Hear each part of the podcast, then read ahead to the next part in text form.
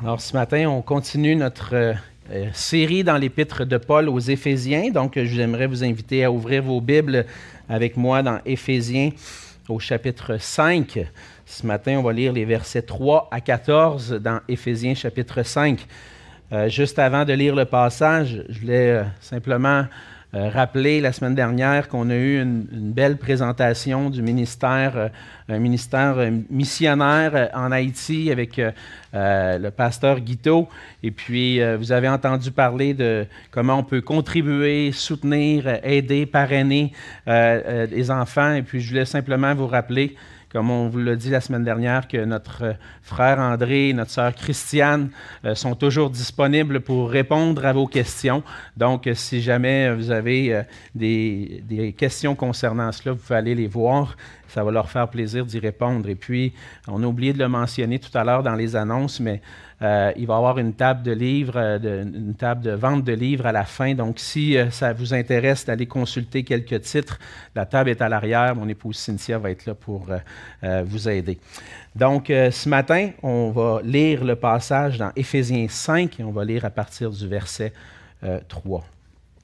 La parole de Dieu dit ceci Que la débauche, ni aucune impureté, ni la cupidité ne soient pas même nommées parmi vous ainsi qu'il convient à des saints, qu'on n'entende ni paroles grossières, ni propos insensés ou équivoques, choses qui sont contraires à la bienséance, qu'on entende plutôt des actions de grâce, car sachez-le, sachez-le bien, aucun débauché ou impur ou cupide, c'est-à-dire idolâtre, n'a d'héritage dans le royaume de Christ et de Dieu que personne ne vous séduise par de vains discours, car c'est à cause de ces choses que la colère de Dieu vient sur les fils de la rébellion. N'ayez donc aucune part avec eux. Autrefois vous étiez ténèbres, et maintenant vous êtes lumière dans le Seigneur. Marchez comme des enfants de lumière, car le fruit de la lumière consiste en toutes sortes de bonté, de justice et de vérité Examinez ce qui est agréable au Seigneur et ne prenez point part aux œuvres infructueuses des ténèbres, mais plutôt condamnez-les, car il est honteux de dire ce qu'ils font en secret. Mais tout ce qui est réprouvé apparaît en pleine lumière, car tout ce qui est ainsi manifesté est lumière. C'est pour cela qu'il est dit, Réveille-toi, toi qui dors, relève-toi d'entre les morts, et Christ t'éclairera. On va se courber dans un mot de prière. Oui, Seigneur notre Dieu, on se présente à nouveau devant toi ce matin avec euh, la reconnaissance dans nos cœurs, des actions de grâce pour ta bonté, tes bienfaits envers nous, ton amour qui a été manifesté pour nous en Jésus-Christ. Seigneur, euh, c'est avec des louanges qu'on vient à toi, mais c'est aussi avec un cœur humble reconnaissant que, Seigneur, si on peut se, se présenter devant toi, c'est par ta grâce et c'est seulement par ta grâce. Et aussi, avec des cœurs reconnaissants, de pouvoir recevoir de toi ce matin, de pouvoir recevoir ta parole. Seigneur, merci pour ta parole que tu nous as laissée. Merci pour cette parole qui parle à nos cœurs. Et je te prie, Seigneur, ce matin, qu'elle puisse avoir son effet dans nos cœurs. Oui, comme tu dis dans ta parole, ta parole ne retourne pas sans effet. Et Seigneur, on veut te prier que par ton esprit ce matin, tu puisses ouvrir nos cœurs, notre intelligence, pour qu'on puisse recevoir et comprendre cette parole afin qu'elle puisse porter du fruit dans nos vies, afin qu'on puisse briller pour toi, Seigneur, qu'on puisse vivre pour ta gloire. Transforme-nous ce matin par ta parole.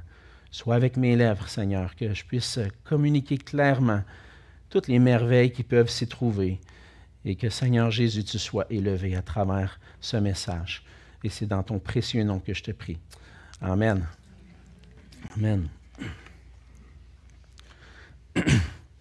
Lorsqu'on étudie l'histoire, il y en a qui aiment l'histoire, il y en a qui aiment moins ça. Quand, j'aide mes enfants à étudier l'histoire, ben, je sens, je sens qu'ils n'aiment pas toujours ça, apprendre l'histoire.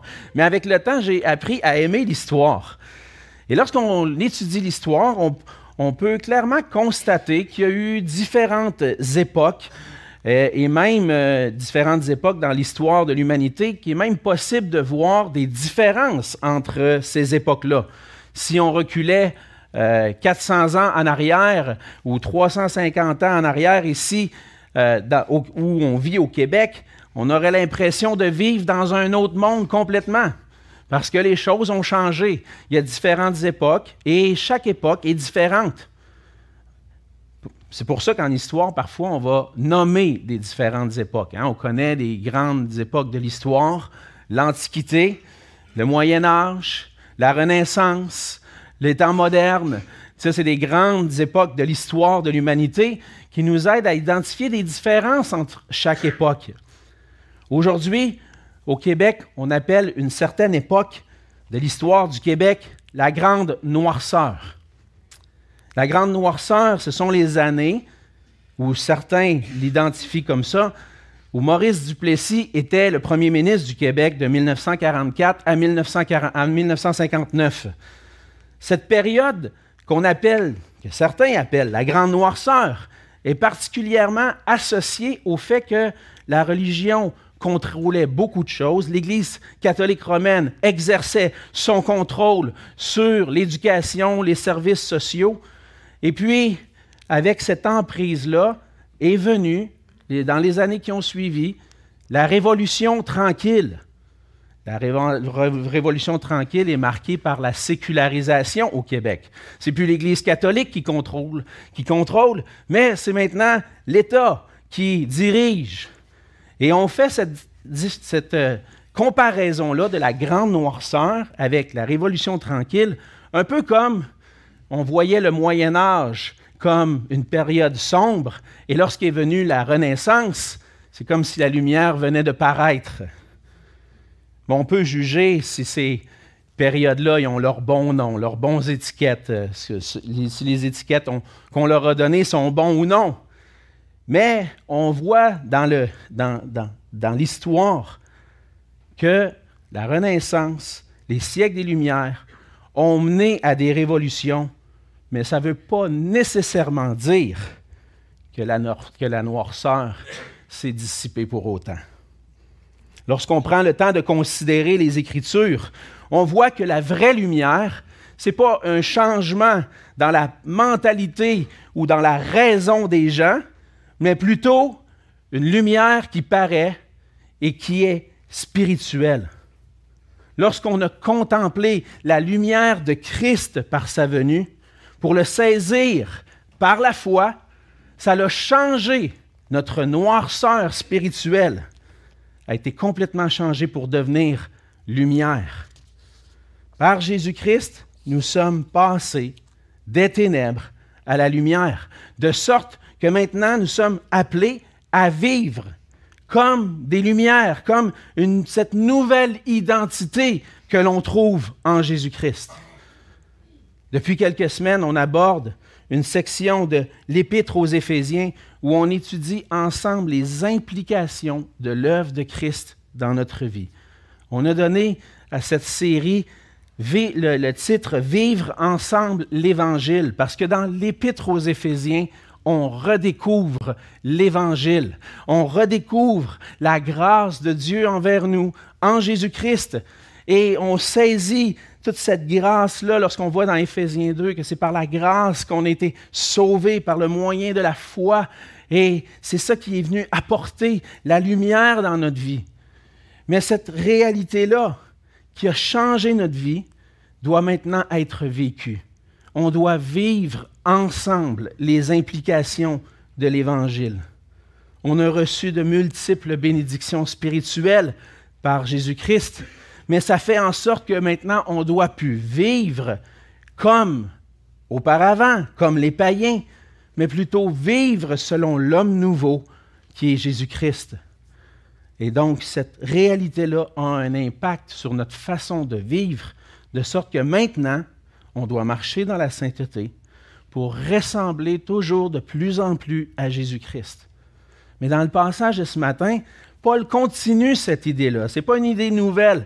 Il va continuer cette idée-là en utilisant, dans les versets, particulièrement dans les versets 8 à 14, qu'on va voir ensemble, la métaphore de la lumière et des ténèbres pour nous aider à enrichir notre compréhension. Qu'est-ce que ça veut dire maintenant d'avoir saisi l'Évangile et de marcher pour Jésus-Christ?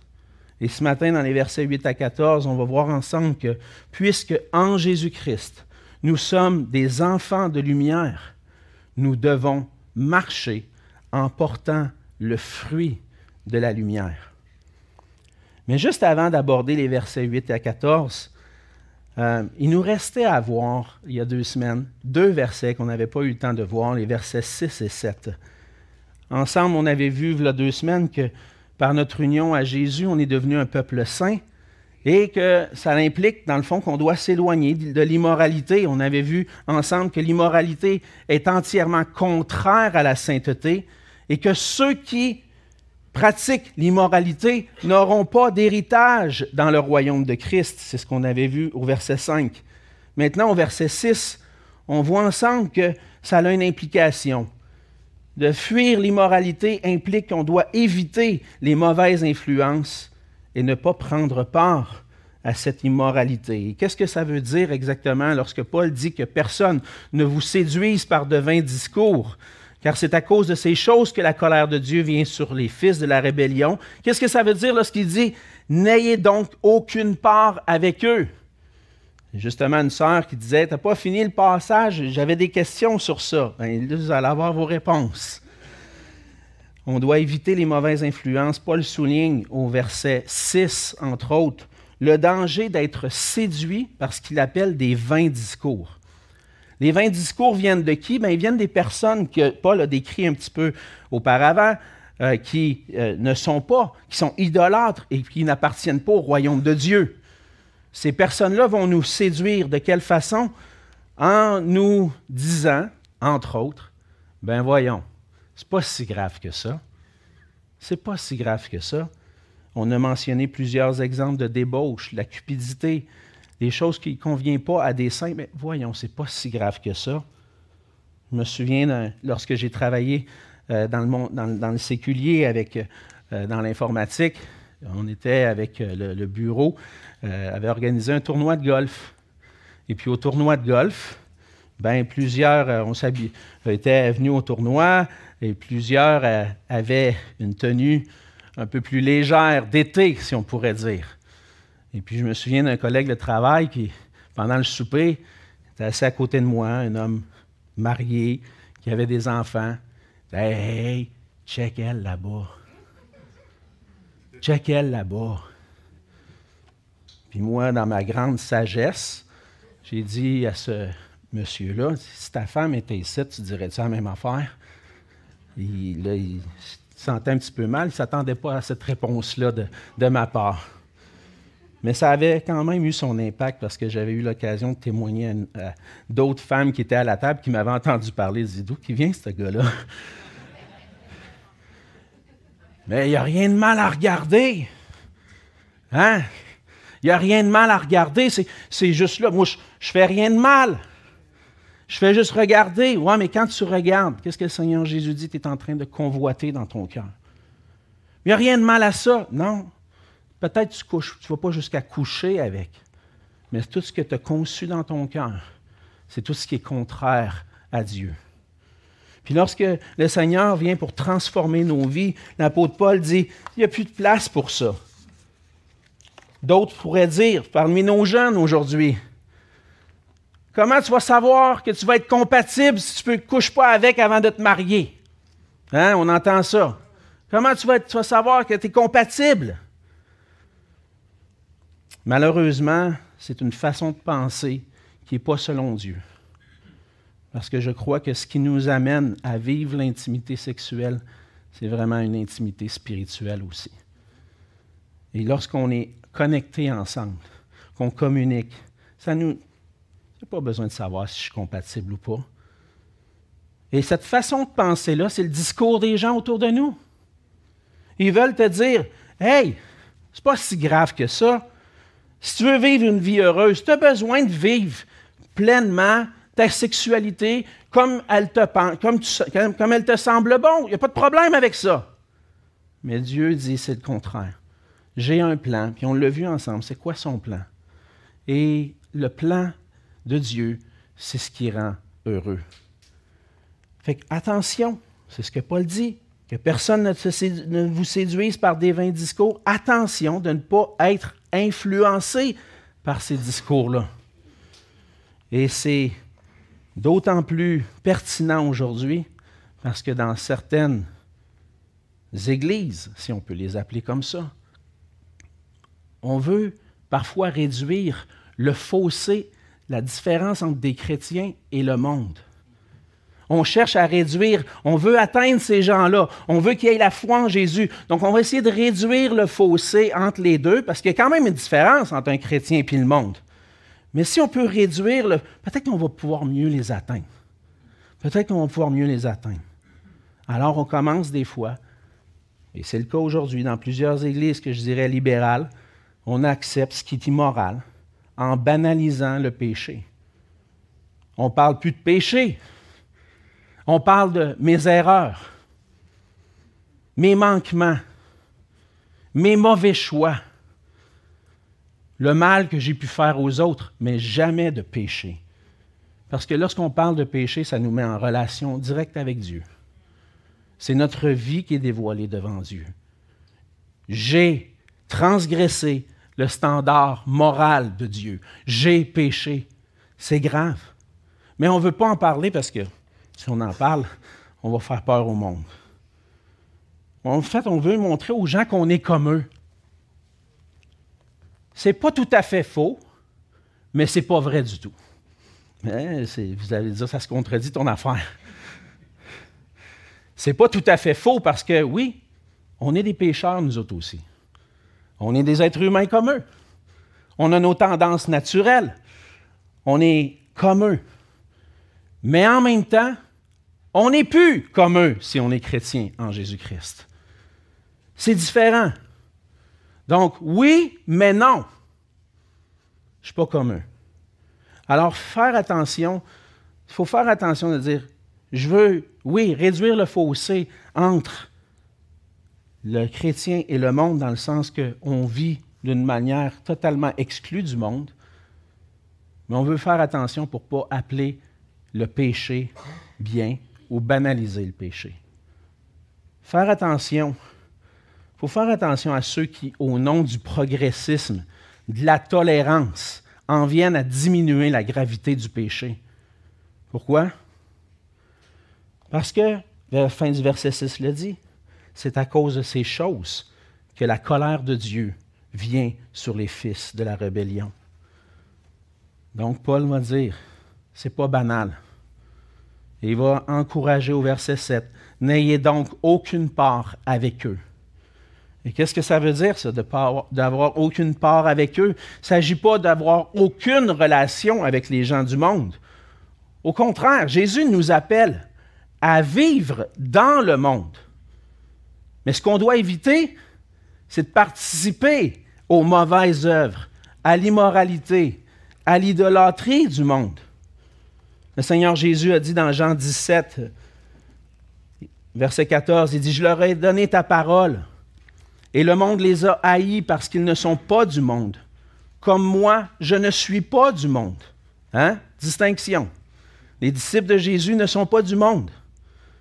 Mais il va dire plus loin, je ne te prie pas de les, de les ôter du monde, mais de les préserver du malin. Ils ne sont pas du monde, comme moi je ne suis pas du monde. Sanctifie-les par ta vérité. Ta parole est la vérité. Comme tu m'as envoyé dans le monde, je les ai aussi envoyés dans le monde. Et je me sanctifie moi-même pour eux, afin qu'eux aussi soient sanctifiés par la vérité. Donc, vous voyez, c'est ça, cette idée-là. On est dans le monde, mais différent du monde. On se sanctifie. Ça veut dire qu'on est, on, est mis à part par le Seigneur Jésus-Christ. Dans nos pensées, dans nos attitudes, dans nos actions, on n'est pas du monde, mais on est dans le monde pour témoigner de l'amour de Christ. Notre responsabilité, c'est de prêcher la bonne nouvelle du salut en Jésus en étant dans le monde, mais en manifestant la sainteté, en manifestant qu'on appartient à un autre monde. Dans 2 Corinthiens, chapitre 6, verset 14, Paul va dire, ne vous mettez pas avec les infidèles sous un joug étranger, car quel rapport y a-t-il entre la justice et l'iniquité? Et qu'y a-t-il de commun entre la lumière et les ténèbres? Quel accord y a-t-il entre Christ et Bélial? Ou quelle part a le fidèle avec l'infidèle? Quel rapport y a-t-il entre le temple de Dieu et les idoles? Car nous sommes le temple du Dieu vivant, comme Dieu l'a dit. J'habiterai et je marcherai au milieu d'eux. Je serai leur Dieu et ils seront mon peuple. Ayant donc de telles promesses, bien-aimés, purifions-nous de toute souillure de la chair et de l'esprit en achevant notre sanctification dans la crainte de Dieu. Le Seigneur nous appelle à être dans le monde, mais à vivre la sainteté. Ce n'est pas une tâche facile. Et c'est pour ça que dans l'histoire de l'Église, on a vu des gens mettre sur pied des monastères des vies communes exclues du monde. Pourquoi? Parce que je ne veux pas être, être, influencé par le monde, mais je veux rester proche de Dieu. Mais en même temps, en faisant ça, on n'est pas en train d'accomplir ce que Christ demande de nous. Jésus l'a clairement fait. Il nous a laissés dans le monde. Mais je dois vivre d'une manière détachée du monde, en vivant pour Dieu. On vit dans le monde pour apporter l'Évangile tout en se gardant pur des souillures de l'impureté qui est dans le monde. Et c'est pour ça que Jésus a prié pour nous dans Jean 17. C'est pour ça qu'il nous a donné son esprit. C'est possible de le vivre. C'est pas évident, c'est pas toujours évident de vivre la sainteté, mais le Seigneur nous a donné tout ce qui était nécessaire pour pouvoir le vivre. Par son esprit, par sa parole, c'est possible de reconnaître ce qui est péché, de me détourner du péché, de vivre dans la sainteté.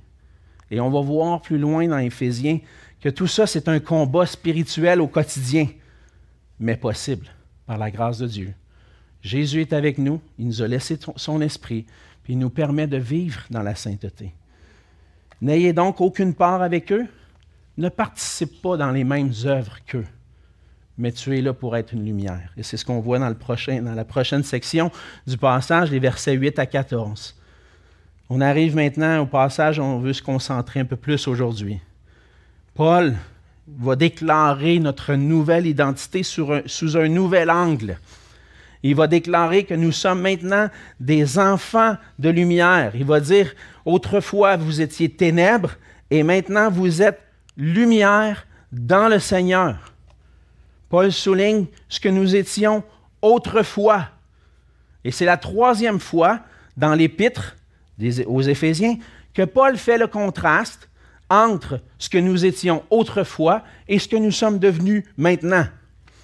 Au chapitre 2, les versets 1 à 7, je ne prendrai pas le temps de tous les lire, mais résumé, il dit, il fait un contraste entre ce que nous étions avant et ce que nous sommes maintenant. On était morts on été rendu vivant. Dans les versets 11 et 12 du chapitre 2, encore une fois, on était autrefois païens, étrangers, qui ne faisaient pas partie du peuple de Dieu, mais maintenant, nous sommes des saints, des gens de la maison de Dieu. Et ici, il mentionne encore une fois quelque chose. Qu'est-ce que j'étais auparavant? Ténèbres. Ce que je suis devenu maintenant? Lumière. On était ténèbres, et puis je vais développer un petit peu là-dessus. Pourquoi on était ténèbres?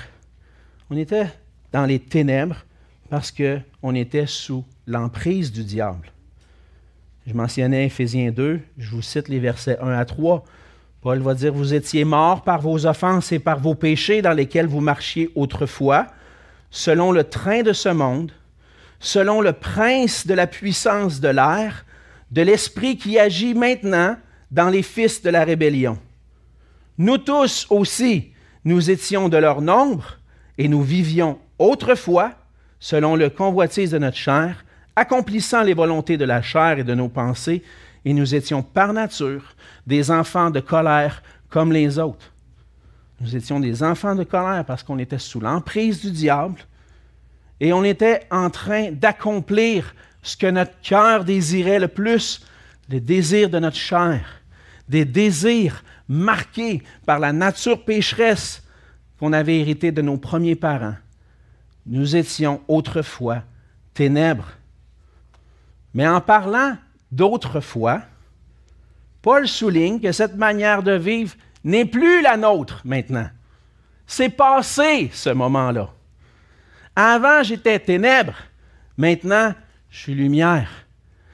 Et lorsqu'il dit autrefois, ça veut dire c'est fini. C'est terminé maintenant. Ça m'arrive des fois, lorsque mes enfants se chicanent entre eux, à un moment donné, de lever un peu le ton et de dire C'est assez. Ça va faire, là. Taisez-vous. C'est juste des insultes, puis c'est pas édifiant. Hein? Taisez-vous. C'est assez. Mais c'est ça que Paul est en train d'exprimer à travers ce passage-là. C'est assez d'être ténèbres. C'est plus ce que vous êtes maintenant. Il y a des, vous allez pratiquer, vous allez obéir au Seigneur parce que maintenant vous êtes lumière. C'est assez. Voici ce que vous étiez autrefois, avant de connaître Jésus-Christ. Mais voici ce que vous êtes maintenant. Vous êtes lumière dans le Seigneur.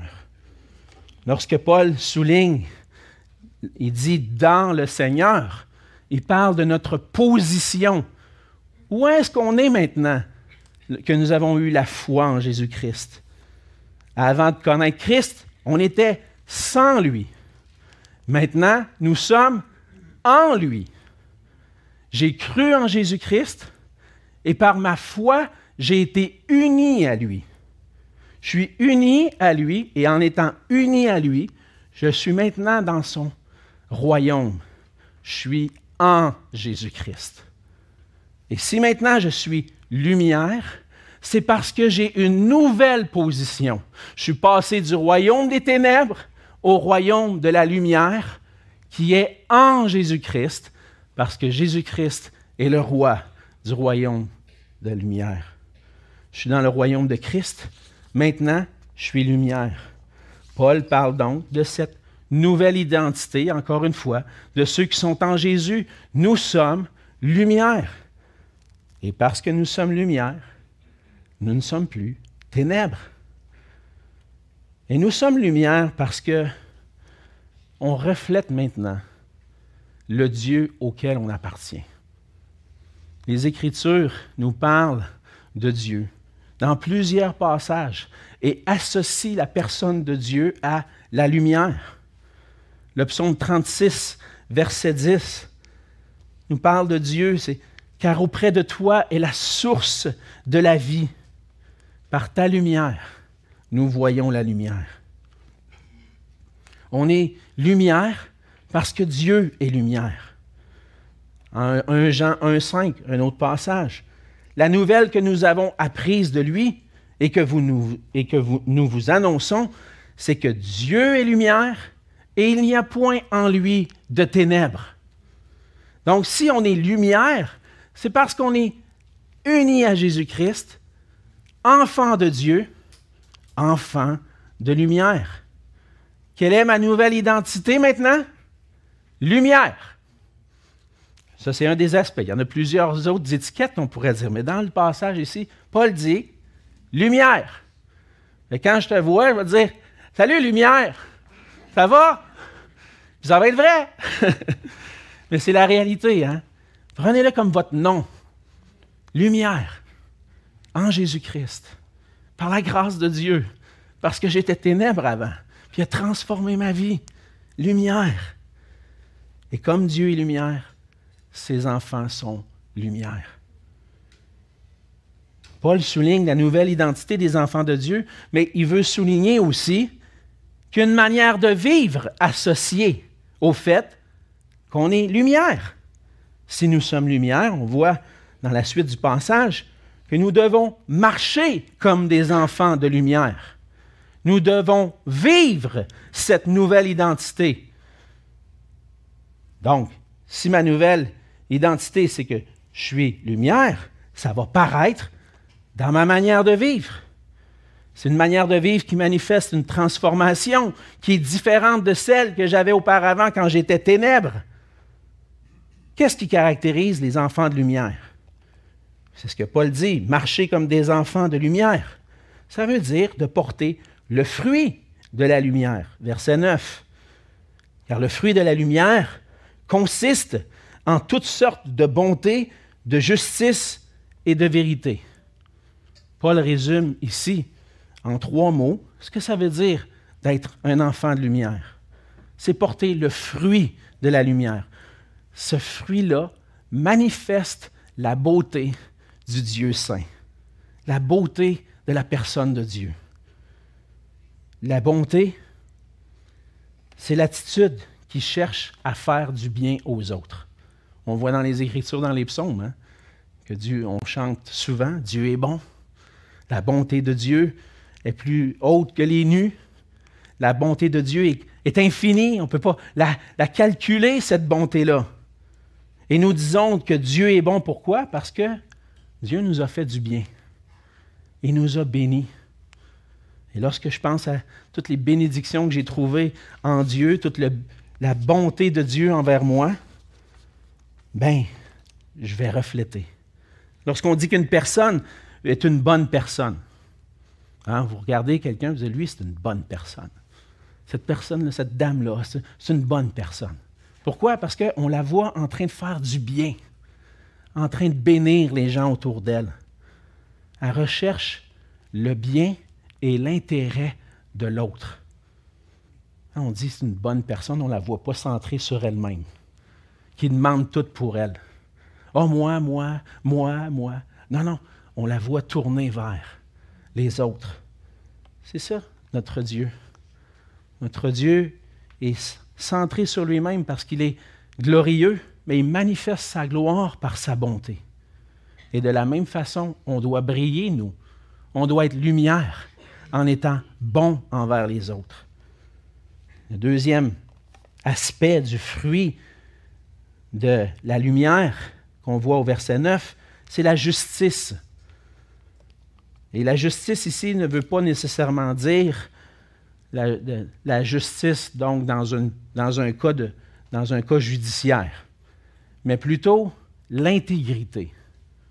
Un peu comme dans Michée au chapitre 6, verset 8, le prophète dit, on t'a fait connaître aux hommes ce qui est bien et ce que l'Éternel demande de toi, c'est que tu pratiques la justice, que tu aimes la miséricorde, que tu marches humblement avec ton Dieu. Pratiquer la justice, ça veut dire de marcher d'une manière intègre, d'être obéissant au commandement de Dieu. Je vais dans ma route et sur ma route, je ne prends pas de chemin qui dévie je suis intègre. Je reste dans le chemin de l'obéissance au Seigneur, à ses commandements. Donc, dans le contexte, la justice ici signifie d'être ce qui est droit, ce qui est conforme à ce que Dieu demande.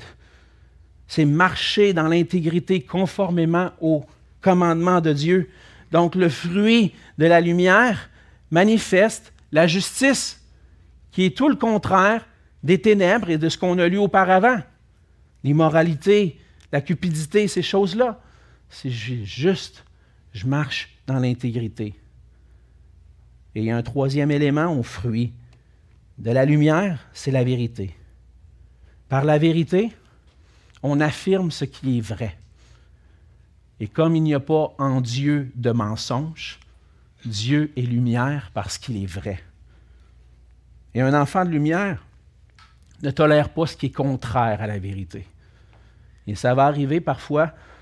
On a des entretiens avec des gens et puis on va dire non, ça c'est pas conforme à la vérité. Voici ce que la parole de Dieu dit. Voici ce qui est vrai. On est lumière lorsqu'on affirme la vérité et qu'on dénonce ce qui est contraire à la vérité.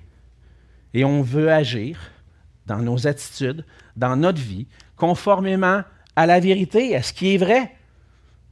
Donc, lorsque j'agis en manifestant le fruit de la lumière, ça consiste en toutes sortes de bonté, de justice, de vérité. Et Paul exhorte au verset 10, examiner ce qui est, ce qui est agréable au Seigneur. En réalité, c'est, je vous résume rapidement dans un verset, dans quelques mots, ce que c'est le fruit de la lumière, mais prenez le temps d'examiner aussi.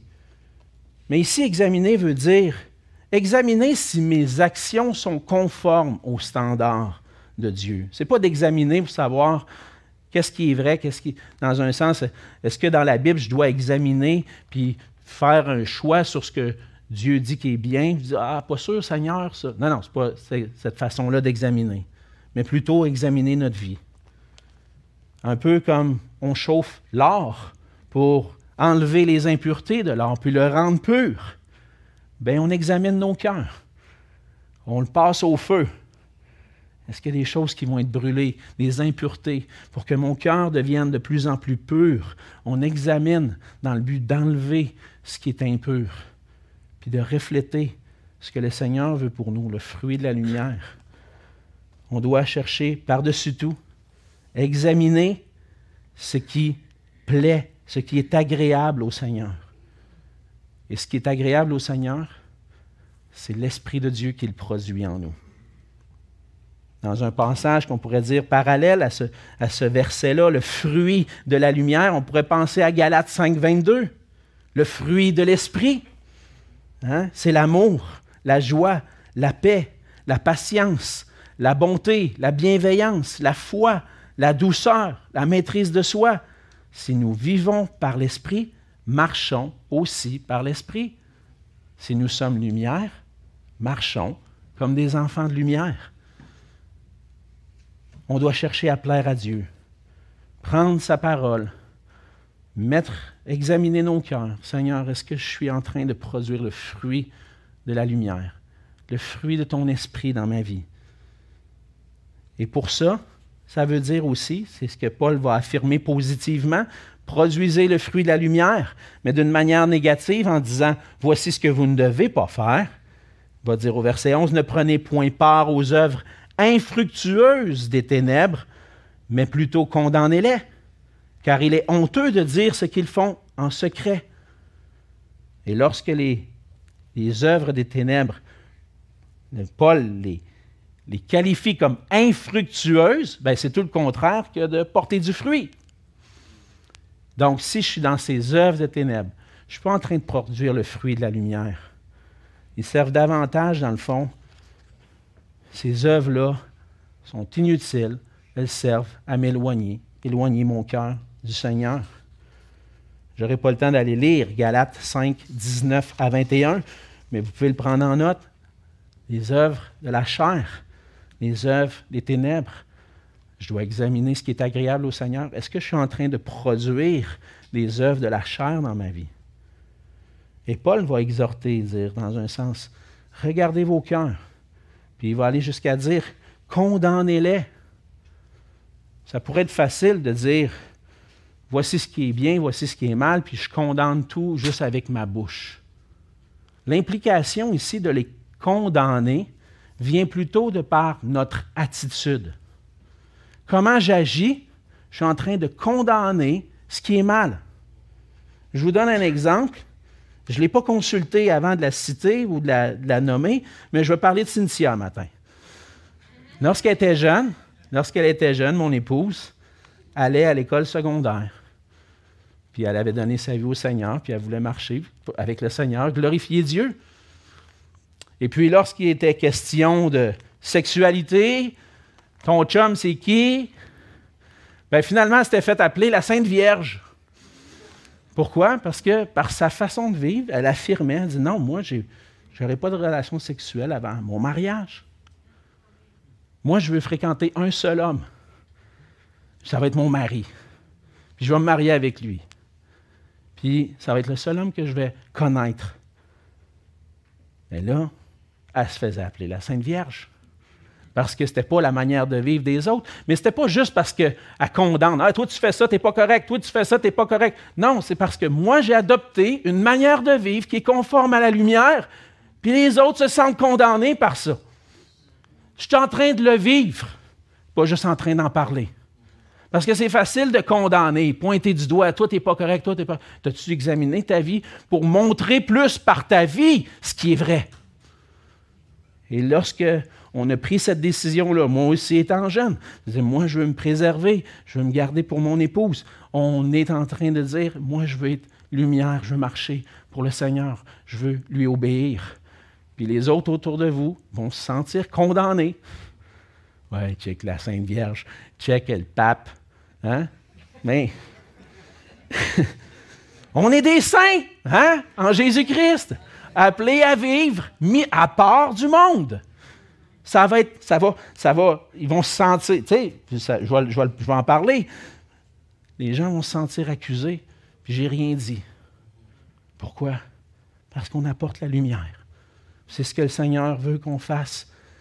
Parce que c'est Jésus lui-même qui est la lumière. Et Christ est la lumière qui transforme nos vies. C'est comme ça que Paul va terminer le passage. Il va nous amener à Christ. C'est lui qui nous éclaire. Parce que Christ est venu dans le monde pour apporter la lumière dans nos ténèbres. Paul va dire au verset 13, tout ce qui est réprouvé apparaît en, pleine lumière. Tout ce qui est, qui est répréhensible va apparaître lorsque la lumière vient. Mais c'est ce que Jésus a fait dans sa façon de penser, dans sa façon de parler, dans sa façon d'agir. Christ a mis en lumière les ténèbres et les œuvres infructueuses des hommes. Dans son évangile, Jean parle de la lumière que Christ a apportée dans le monde. Dans Jean 1, il va dire, Cette lumière était la véritable lumière qui, en venant dans le monde, éclaire tout homme. Elle était dans le monde, et le monde a été fait par elle, et le monde, le monde ne l'a point connue. Elle est venue chez les siens et les siens ne l'ont pas reçue. Mais pourquoi ils ne l'ont pas reçue? Parce qu'elle apportait un jugement. Jean continue dans Jean 3, verset 19. Et ce jugement, c'est que la lumière étant venue dans le monde, les hommes ont préféré les ténèbres à la lumière parce que leurs œuvres étaient mauvaises. Car quiconque fait le mal est la lumière et ne vient point à la lumière de peur que ses œuvres ne soient dévoilées. Jésus est venu dans le monde, la lumière a paru. Et lorsque Christ parle, sa lumière paraît. Et la lumière a paru dans les ténèbres, mais on voit ce que Paul appelle ce qui est honteux et qui est fait en secret. Lorsque la lumière paraît, on voit ce qui est fait en cachette. Puis je n'ai pas besoin de vous faire un dessin parce que juste en parlant, je sais. Moi-même, en lisant ces paroles-là, le Seigneur vient mettre en lumière mon cœur. Puis, oh, il y a des petits endroits dans mon cœur qui sont pas trop beaux. des fois, on voudrait juste fermer ça puis dire non, non, Seigneur, laisse-moi tranquille.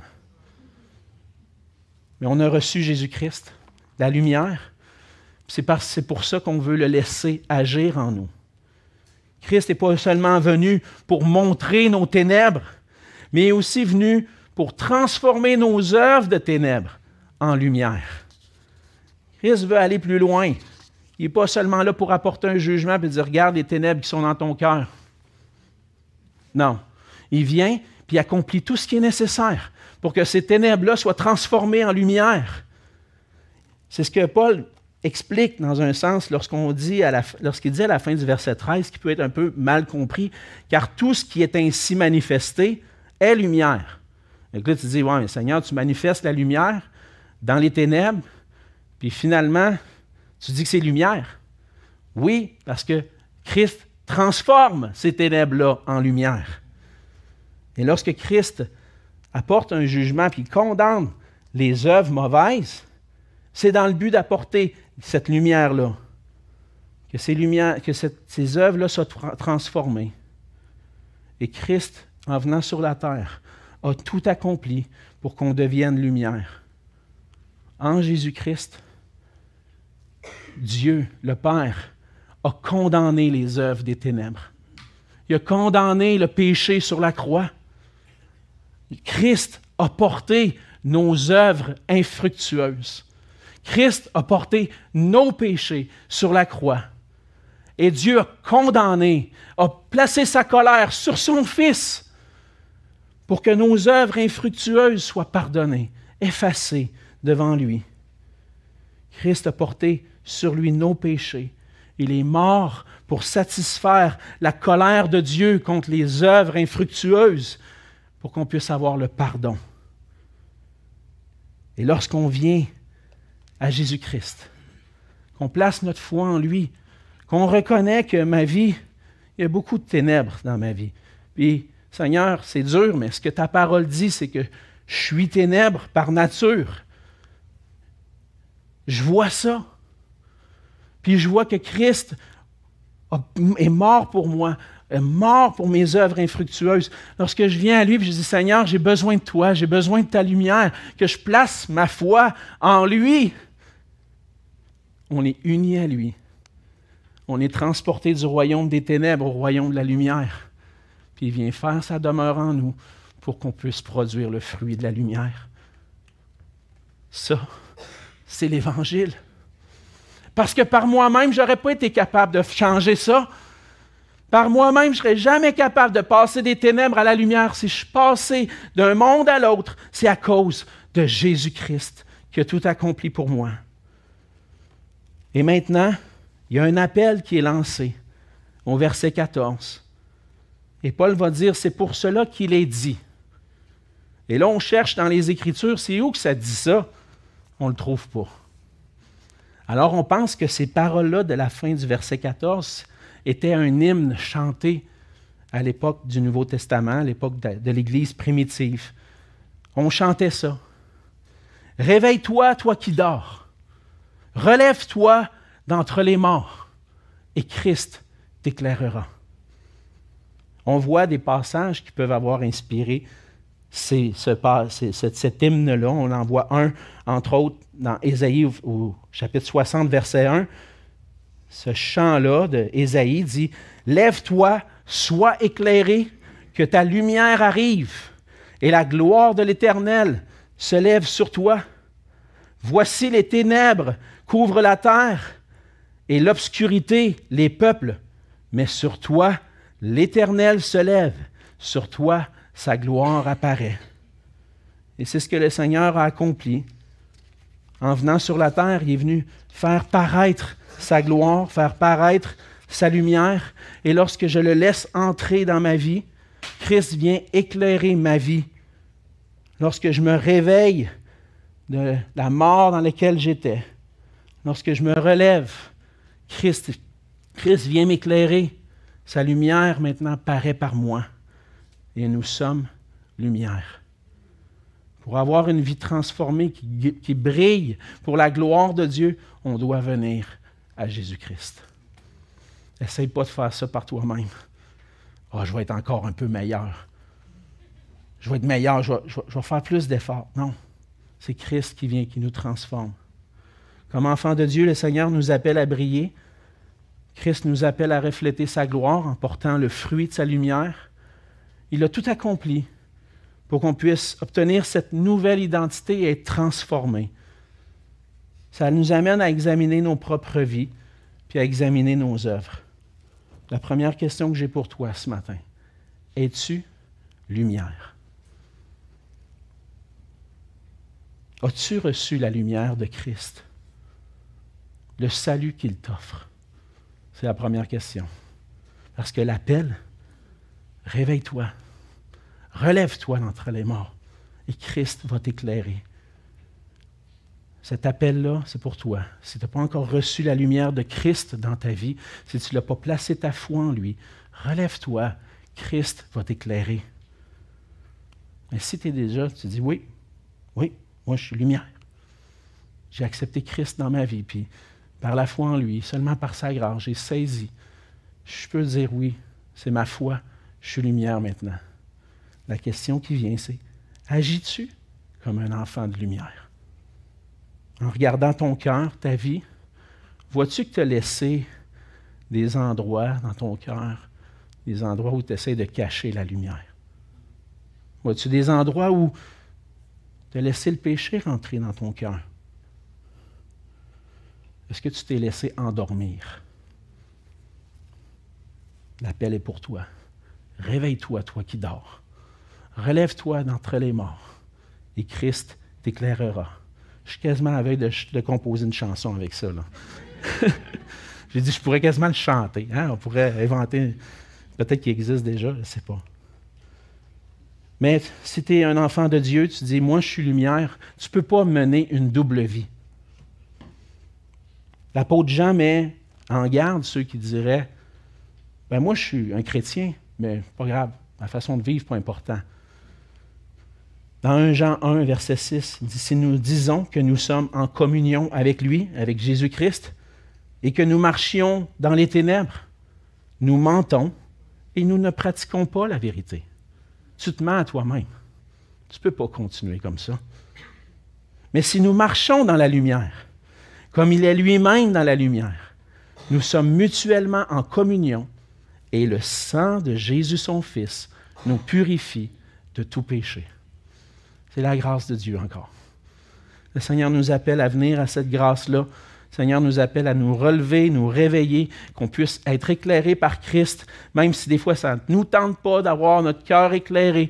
Viens à Christ. C'est là que tu vas avoir la joie, c'est là que tu vas exprimer ton bonheur. C'est parce que c'est parce que c'est pour ça que tu as été créé. Tu as été créé par Dieu pour refléter la lumière de Dieu, refléter sa gloire. On veut vivre ensemble l'Évangile. Le Seigneur nous appelle à vivre cette nouvelle identité qu'on a reçue. Il appelle pas juste moi individuellement, mais toute son Église, son peuple, tout son peuple, maintenant est appelé à vivre comme lumière pour briller. Et on doit s'encourager ensemble. S'encourager à porter le fruit de la lumière. Et ma prière au Seigneur, je vais terminer avec ça, c'est qu'on puisse porter ce fruit par toutes sortes de bonté, de justice et de vérité. Prions. Seigneur notre Dieu, on veut te dire merci pour ta parole.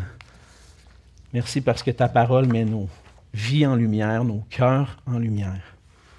Et même si parfois, Seigneur, ça ne nous tente pas, on sait que notre secours est en toi, comme on l'a chanté. Tu nous appelles à nous relever, à nous réveiller, si on est dans une léthargie spirituelle, Seigneur, tu appelles ceux qui sont endormis à se relever, à venir à toi. Seigneur, tu es un Dieu de grâce, prêt à accueillir tous ceux qui viennent à toi. C'est pour ça que tu dit, venez à moi, vous tous qui êtes fatigués et chargés, je vous donnerai du repos. On n'aura pas de repos dans les ténèbres, mais Seigneur, toi, par ta lumière, tu nous donnes ce repos qu'on puisse vivre pour toi, Seigneur. Cette nouvelle identité que tu as apportée dans nos vies, cette transformation, qu'elle puisse paraître, qu'on puisse briller pour toi. Que les gens autour de nous puissent voir cette lumière et glorifier Dieu, venir à toi.